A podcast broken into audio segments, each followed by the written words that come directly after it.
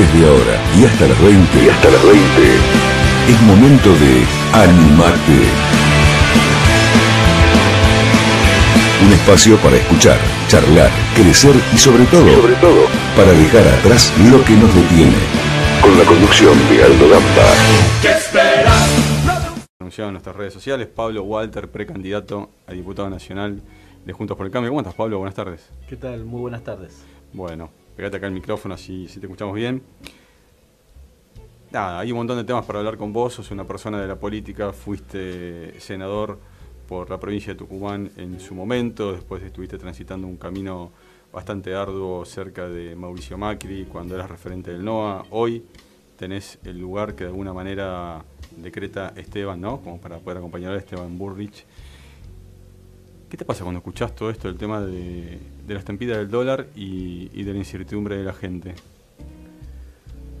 Bueno, en primer lugar, una gran preocupación porque obviamente uno no deja de ser eh, un ciudadano, de hecho yo no, estoy en la función pública, eh, nos pega a todos la inflación en, estos niveles este, que digamos mes a mes se sigue descontrolando y con la emisión que hay en este momento, emisión que en muchos de los casos lamentablemente tiene como, como destino principal el aumento del gasto público para tratar, en esto que se llamó el operativo Platita, tratar de, sumar voluntades en las próximas elecciones, que termina perjudicando a todos y que, bueno, eh, como decía recién, la inflación termina generando este eh, producto de la emisión este tipo de, de cuestiones que lo único que van a provocar es más pobreza, menos inversiones, este, menos puestos de trabajo. Eh, así que nada, obviamente una gran incertidumbre y que, y que el resultado electoral que yo pensé que iba a generar un, llamado de atención al gobierno, me refiero al resultado de las PASO, lejos de, de que actúen con la racionalidad que uno esperaba, eh, nada, triunfaron los fundamentalistas y los cambios que vimos en el gobierno fueron para profundizar mucho de lo que nosotros creemos que le hace un gran daño a, la política argentina. Eh, basta con mencionar este, el ingreso del ministro de Seguridad Aníbal Fernández o del jefe de gabinete Juan Mansur, a quien conozco perfectamente este, por lo que es su gestión en la provincia de Tucumán, bueno, eh, creo que las consecuencias de esta una vez más la va a pagar este, eh, la gente, o sea, la vamos a pagar todos. Eh, ¿Cómo?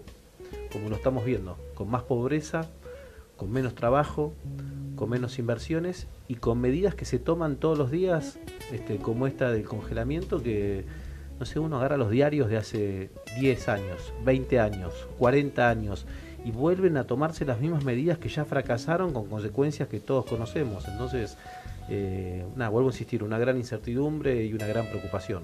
Mira, todo esto que dejaste ahí picando y, está muy bueno, ¿no? Porque creo que primero este es un gobierno que se caracteriza, lo ha demostrado antes también, por no, por no cambiar, sino justamente por redoblar lo que ya viene haciendo, con lo cual esto que, que demostraron las elecciones como un correctivo, si uno quisiera verlo de ese modo, eh, muchos colegas tuyos y muchos colegas míos han dicho que no esperaban ningún tipo de cambio, sino profundizar justamente lo que venían haciendo.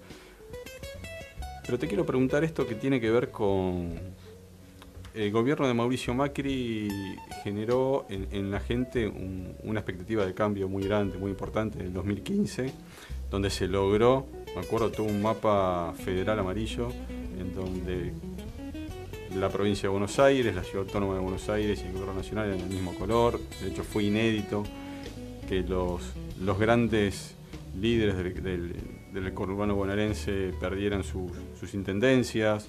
Digo, y con esa posibilidad de cambio, en el 2019 la gente termina eligiendo, creo yo, por una cuestión de, agotamiento, de ya no poder más pagar las tasas, los impuestos y un montón de cuestiones más, a, a este gobierno que hoy vuelve a demostrar en las elecciones que tampoco lo aprueba y vuelve a dar un voto de confianza a, Juntos por el Cambio. Pero esto parece ser cíclico en Argentina, ¿no? Hace 50 años que venimos con un modelo de gobernabilidad en donde podemos decir de esos 50 años un 50, 60%, 70% gobernó uno o un partido político, una ideología, un 30 otro. Juntos por el Cambio es, una ideología, si querés, no nueva, pero un espacio político nuevo.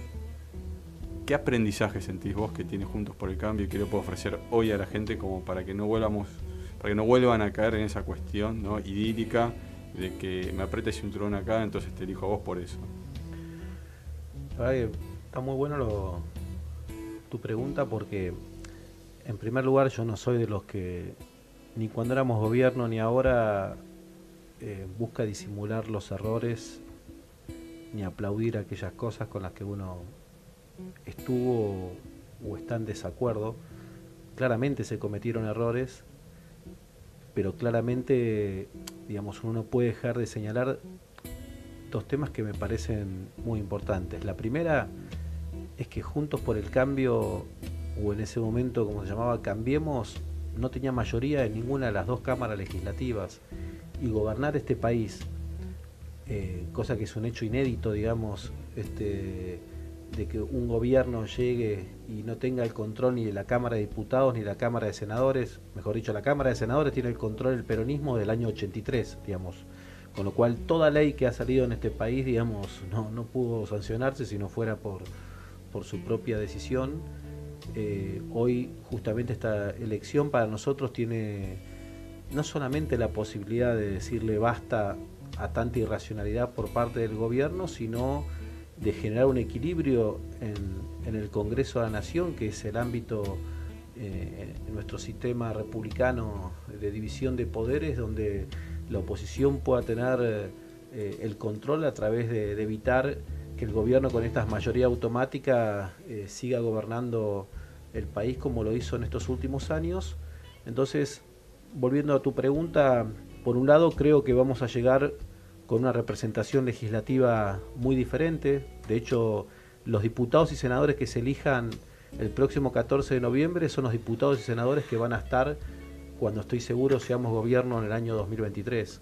Entonces, eh, el triunfo contundente que yo espero en las elecciones del 14 de noviembre para nosotros no solamente va a significar un contrapeso en este momento, sino poder tener eh, una representación legislativa para poder llevar adelante un programa de gobierno. Eh, y por otra parte, creo que va a hacer falta, eh, y esto va más allá de, quién sea el próximo presidente, eh, no existe un país que pueda salir adelante si no existe consensos básicos entre los principales dirigentes políticos este, de una nación. O sea, no, puede no haber políticas públicas en temas de fondo que hoy el país requiere en materia tributaria, en materia jubilatoria, en materia laboral eh, y, en el propio sistema educativo, si no hay consensos básicos entre los temas, este, lamentablemente pueda ganar uno u otro, el que me guste más amigo al otro, este, y en esto creo que Argentina se debe, eh, yo creo, una discusión seria eh, y la búsqueda de estos consensos, pero bueno, cuando uno ve lo que ha sido la gestión en estos últimos años, donde lejos de que exista alguna voluntad, no hubo un solo proyecto de ley que ni siquiera se buscara consensuar en el ámbito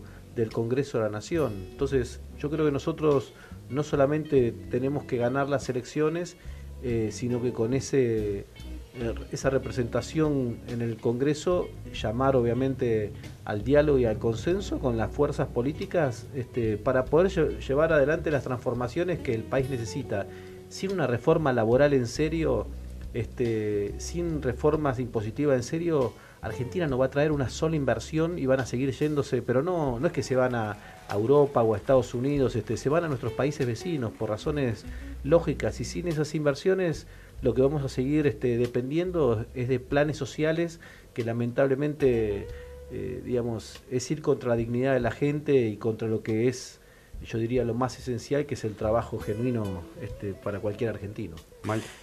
Eh, no, yo escuchaba y la verdad que te agradezco que hayas venido y, por otro lado también pensaba un poco para descontracturar y pero al mismo tiempo una pregunta que me parece que, que es la que muchos nos hacemos eh, uno hablaba, te escuchaba decir de la, ley de trabajo, que parece, para mí es una de las claves que, para mí hay que empezar a discutir.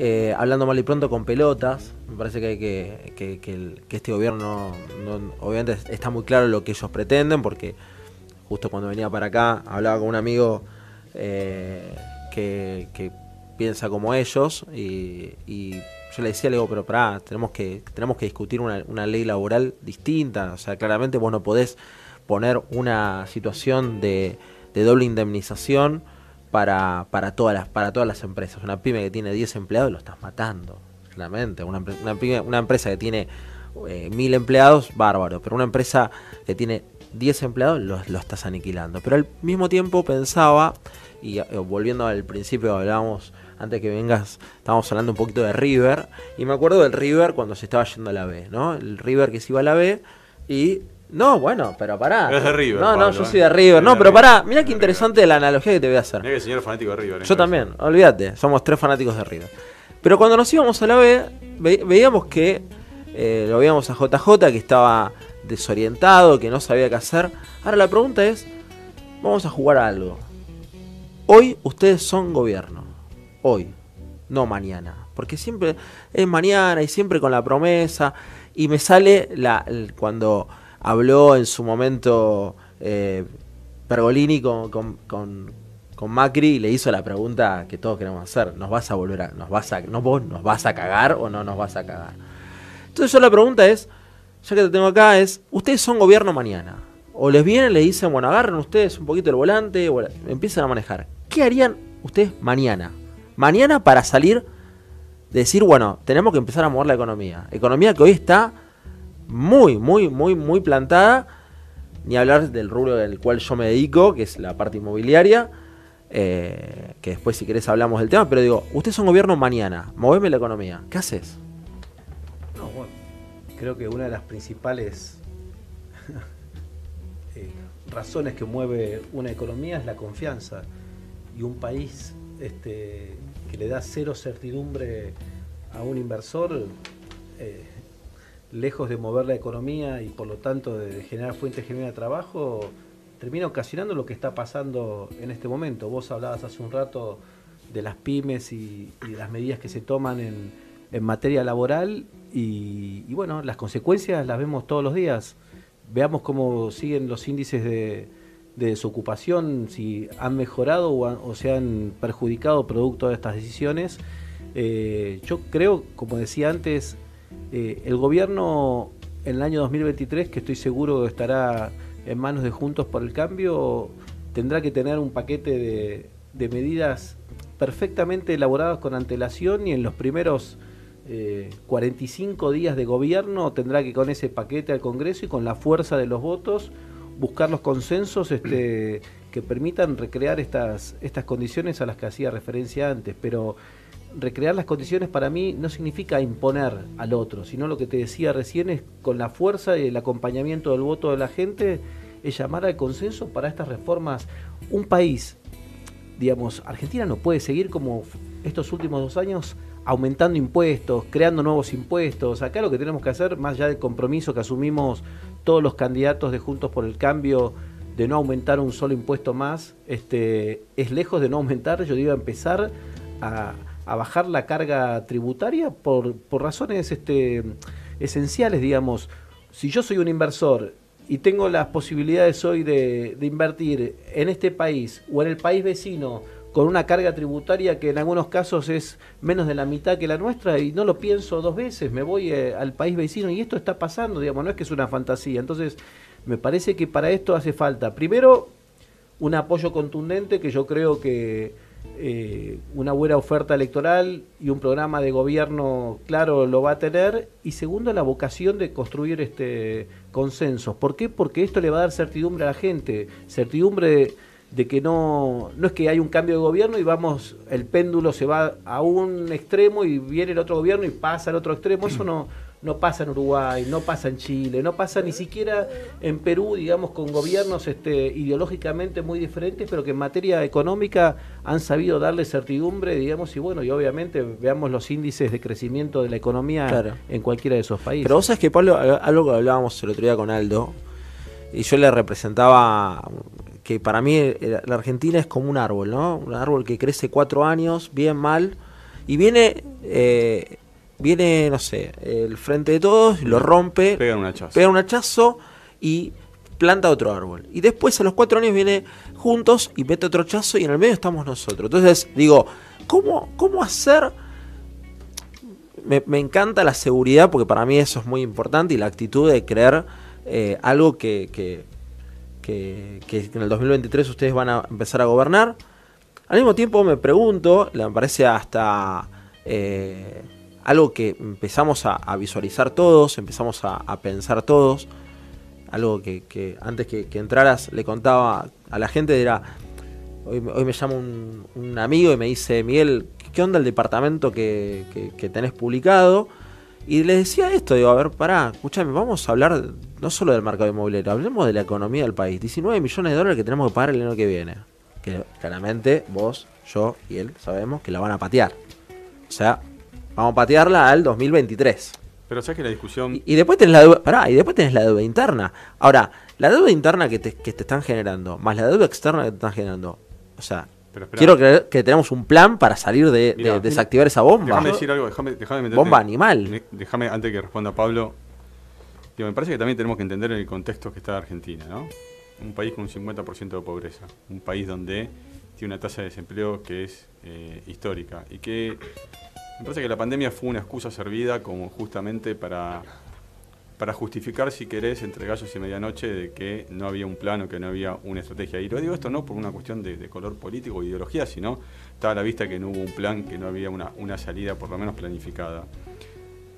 Acá en este programa, en mayo del 2020, José Luis Espert nos decía algo que fue contundente.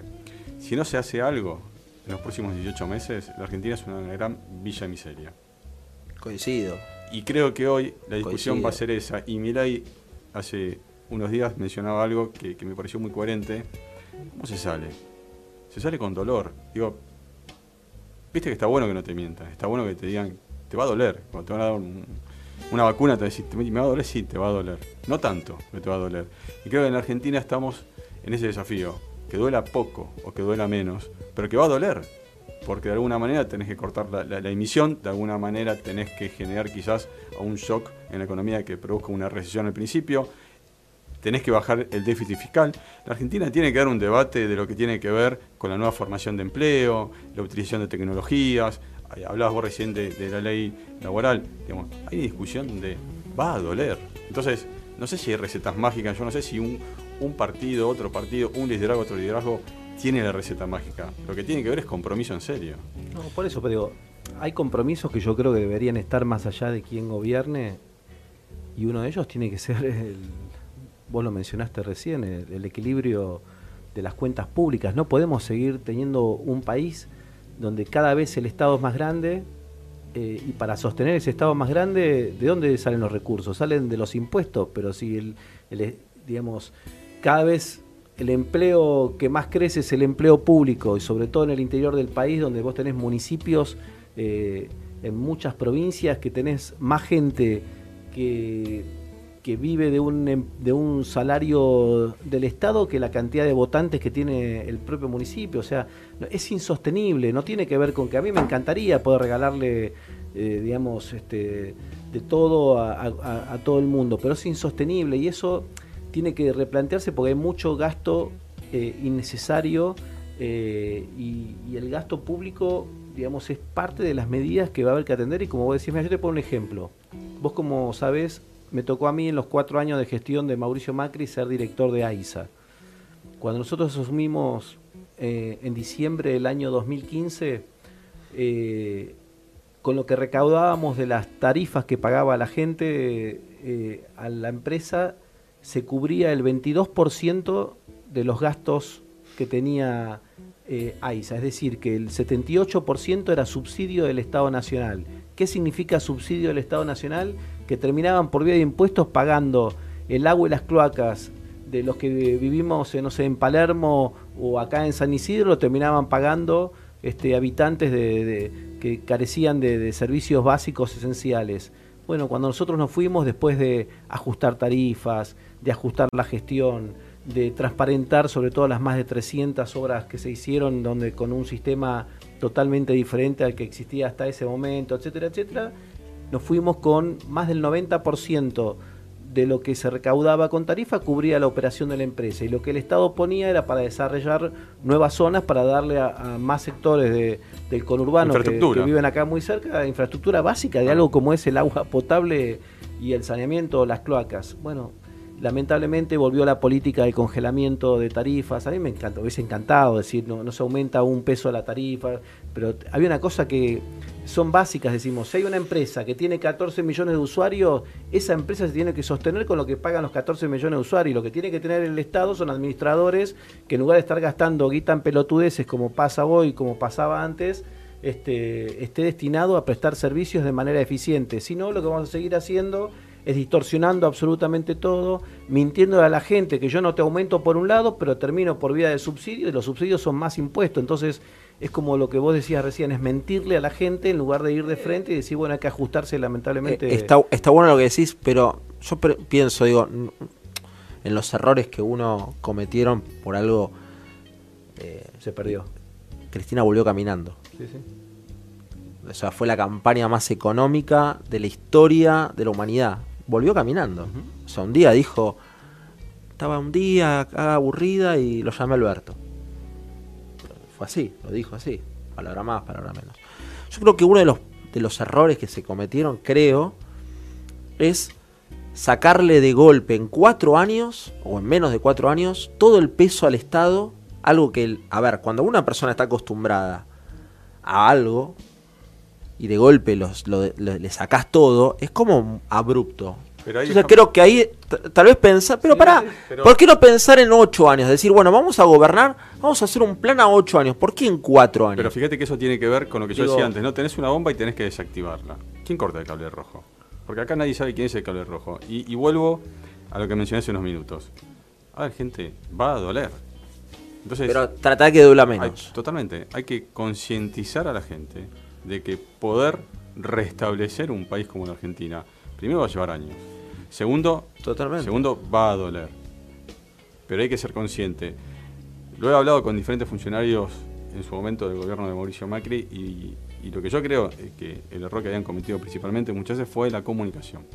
Hay un montón de cosas que se decían que no se comunicaban, hay un montón de cosas, como mencionaba Pablo recién, que se hacía de hecho desde AISA, que AISA lo debería informar, pero digamos a la gente, a la comunidad, había un montón de cosas que la gente no conocía, que no se informaba. Y la comunicación genera confianza. Pero mira, ahora empiezan a hacer calores, ¿no? Detalle que no es menor. ¿Cuál era la, figura que se veía en los años, los últimos, principalmente los últimos años de Cristina, de gente en caballitos, flores, florestas principalmente, que hubo una total desinversión en lo que es luz, los cortes de luz que a veces llegaban semanas largas. Ahora, bueno, vos sabés que loco, ¿eh? ¿eh? No, bueno, pero pará, loco, me llamó un día eh, un, paisano, le digo yo, eh, un constructor, y le digo, lo fui a ver a Flores, me dice, ¿cuánto hace que no ves a Flores? Mil años. Bueno, me dice, vos, sabés muy bien que, los paisanos vamos caminando al templo, entonces tenemos, ellos quieren vivir en edificios buenos. ¿Vos sabés que se está construyendo un montón? Mentira. Vamos a estar construyendo en flores y se corta la luz todo el tiempo. Y aparte, ¿cómo haces para tener el ascensor para que no toque? Vení, vamos, vamos a dar una vuelta y nos dimos cuenta que había un montón de edificios nuevos que se estaban construyendo porque había una inversión bestial en, eh, en, lo que es los tendidos eléctricos para que no haya cortes de luz. De hecho, el verano pasado no hubo tanto corte de luz. Y vamos a ver qué va a pasar este año. Pablo, ¿cómo, cómo ves el desarrollo de las, de las elecciones el 14 de noviembre? ¿Ves que, que el oficialismo puede repuntar? ¿Ves que hay hay algo que puede cambiar desde ese lado o, ves que va a haber una, se va a profundizar la, ventaja que ustedes sacaron en las pasos? Yo creo que se va a profundizar, sobre todo porque la gente ya no, mastica vidrio. La gente... Eh, muchos creen que por necesidad algunos van a cambiarle su voluntad. Eh, el gobierno repartiendo ahora sobre la hora o plata o heladeras o, cualquiera de las cosas, porque vemos de las cosas más locas, este, y la gente no mastica vidrio, digamos, ve todos los días lo que está pasando, este, la sufre, y no solamente es un tema, la economía es el tema que, digamos, que más pega y que más este efecto tiene, pero también en materia de seguridad. Eh, cuando uno va a cualquiera de los barrios marginales de no solo del conurbano, sino del interior del país, lo que más ha crecido en materia laboral es, el, el, digamos. Lamentablemente, eh, y esto lo que genera es cada vez más este, cómo aumentan los índices de, inseguridad y cómo lamentablemente cada vez estamos peor. Y en lugar de resolver y de atender estas cuestiones, ustedes lo que ven todos los días hoy son las peleas entre el ministro Berni de la provincia de Buenos Aires y el ministro Aníbal Fernández, que parece que fueran relatores de, gobiernos ajenos cuando son los responsables de, darle seguridad o de darnos seguridad a los argentinos. Este, eh, así que yo creo que va a haber un, resultado que va a ser muy contundente. Creo, vuelvo a insistir, que las medidas que se toman, eh, yo digo, ni siquiera hace falta que, que opine uno mismo busquen los archivos lo que decía el propio Alberto Fernández sobre el control de precios en manos de militantes hace apenas unos años atrás en, el gobierno de Cristina Kirchner. Manotazo abogado. Este, entonces, ¿por qué lo que él mismo decía que, este, que era una barbaridad y se reía y se mufaba, digamos, de los militantes en esta actitud hoy va a funcionar, digamos, lo que va a producir es desabastecimiento, lo que va a producir es que se encarezcan otros productos, lo que va a producir lo que ya se produjo cada vez que se hizo, entonces eh, me parece que no estamos en momentos de, de, seguir con las aventuras y creo que el resultado electoral al gobierno le va a dar dos alternativas. Algunos creen que esto va a ser el golpe de gracia para para traer racionalidad este, de parte de algunos y establecer eh, diálogos y consensos, y otros creen que esto lo que va a traer aparejado es más fundamentalismo eh, y un gobierno, digamos, que, que puede llegar a radicalizarse, lo cual creo que sería muy malo, pero muy malo para, para todo el país, más allá del rédito electoral que esto puede tener. La verdad que... Pero ¿cómo subsistimos con dos años más de, de 50% de inflación? Bueno, por eso digo que yo aspiro a que el resultado de las urnas... Ellos van a seguir siendo gobierno. Sí, sí, por eso, pero obligue al gobierno a dialogar. A, cambiar su actitud que ha tenido hasta este momento y, a racionalizar, digamos, y no radicalizarse. Pero bueno, eh, habrá que ver, digamos. Lo esperaba también en las pasos y sin embargo, vuelvo a insistir, eh, ¿alguno de ustedes que creía que con el resultado la respuesta sea, era eh, traer como ministro de Seguridad a Aníbal Fernández este, era un mensaje a la sociedad. Alguno creía que, eh, a ver, Juan Mansur en la provincia de Tucumán es el símbolo del populismo y de la compra de voluntades y de la justicia comprada y la, digamos es el símbolo de la, bueno, pero eso, no institucionalidad digamos es el marketing para él para para el pro es el marketing para para para, para para cambiamos, digo. A ver, electoralmente, si yo lo midiera electoralmente, te diría buenísimo, nos favorece, pero la verdad. Pero, estamos todos en el medio. Sí, estamos todos en el medio. Destruye al país, digamos. este Déjame que te tire unos nombres. Y decime vos qué te genera. Sergio Massa. Eh, la verdad que es. Creo que cualquier caricaturización de, de Sergio Massa habla por sí mismo, digamos. Es es la desconfianza. Axel Kisilov. Eh, nada, creo que le quedó muy grande el rol para el cual fue elegido. Sergio Berni, que recién lo nombrabas.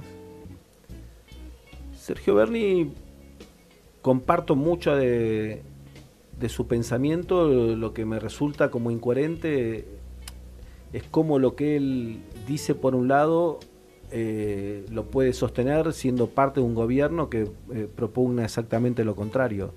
Basta ver lo que pasa hoy en el sur de nuestro país este, este, con, las tomas de, tierras y con todo este conflicto este, inconcebible.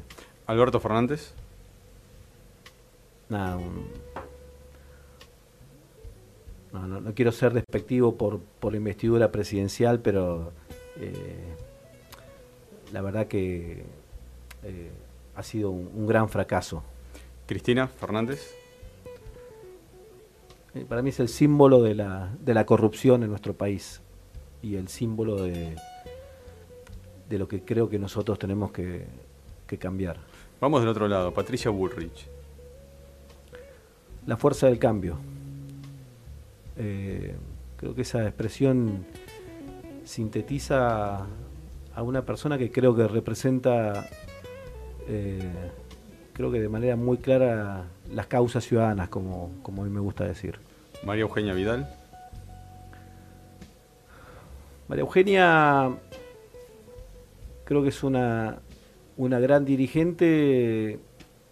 A mí me hubiese gustado verla encabezando y, y, como candidata en la provincia de Buenos Aires. Diego Santilli. Creo que un gran gestor ha sido no solamente en su rol de vicejefe, sino a cargo de la seguridad de la, ciudad de Buenos Aires. Ha tenido una, muy buena gestión y bueno, seguramente eh, va a ser un, uno de los hombres este, importantes de, de, la política, no solo de la provincia de Buenos Aires en los próximos años. Facundo Manes. Creo que yo lo, lo llamo como una bocanada de, de aire en la política. Algunos reniegan a veces de, de, la aparición de figuras como la de Facundo, yo creo que le hace bien a la política, incluso a nuestro espacio, la incorporación de, actores que vengan de fuera de ella, digamos, pues la enriquece. Y creo que las pasos han sido muy importantes para, para Juntos por el Cambio. A mí me hubiese gustado una paso en la ciudad de Buenos Aires con Patricia Bullrich de candidata, me gusta que haya habido internas también en la provincia de Buenos Aires, me gusta que sea la gente la que termine decidiendo y no dos, tres personas sentados en una mesa de café. Como también me gustó acá en, en San Isidro que haya habido internas también este, en Juntos por el Cambio, cosa que eh, anteriormente no, no, se permitía. Creo que eso enriquece a, a los partidos o a los frentes electorales eh, y creo que a Juntos por el Cambio ha sido una de las razones de, del triunfo en las últimas elecciones. Te tiro tres, tres más, las últimas tres. Eh, Martín Lustó. Ah, me parece obviamente un, también un, un, gran dirigente.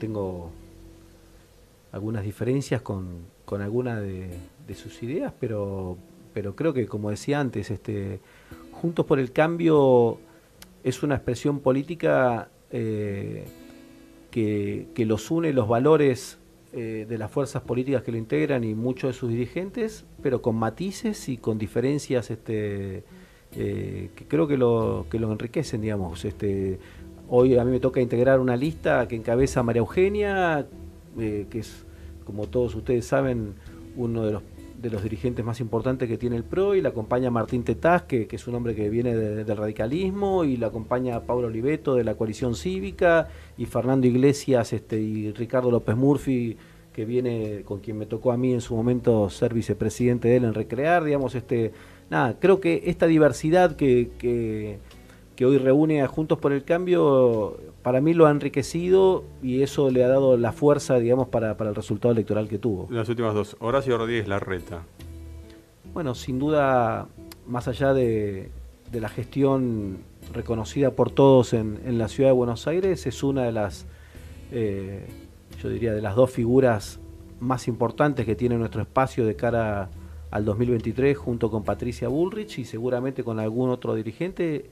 Y yo celebro que no tengamos uno, sino dos o tres candidatos presidenciables o candidatos a gobernadores, pues vuelvo a insistir, para mí la competencia, el debate de ideas, este, es lo que nos va a hacer a nosotros eh, más fuertes y nos va a, a poder este, permitir lograr el resultado que todos queremos. Y la última, Esteban Bullrich. Uf, eh,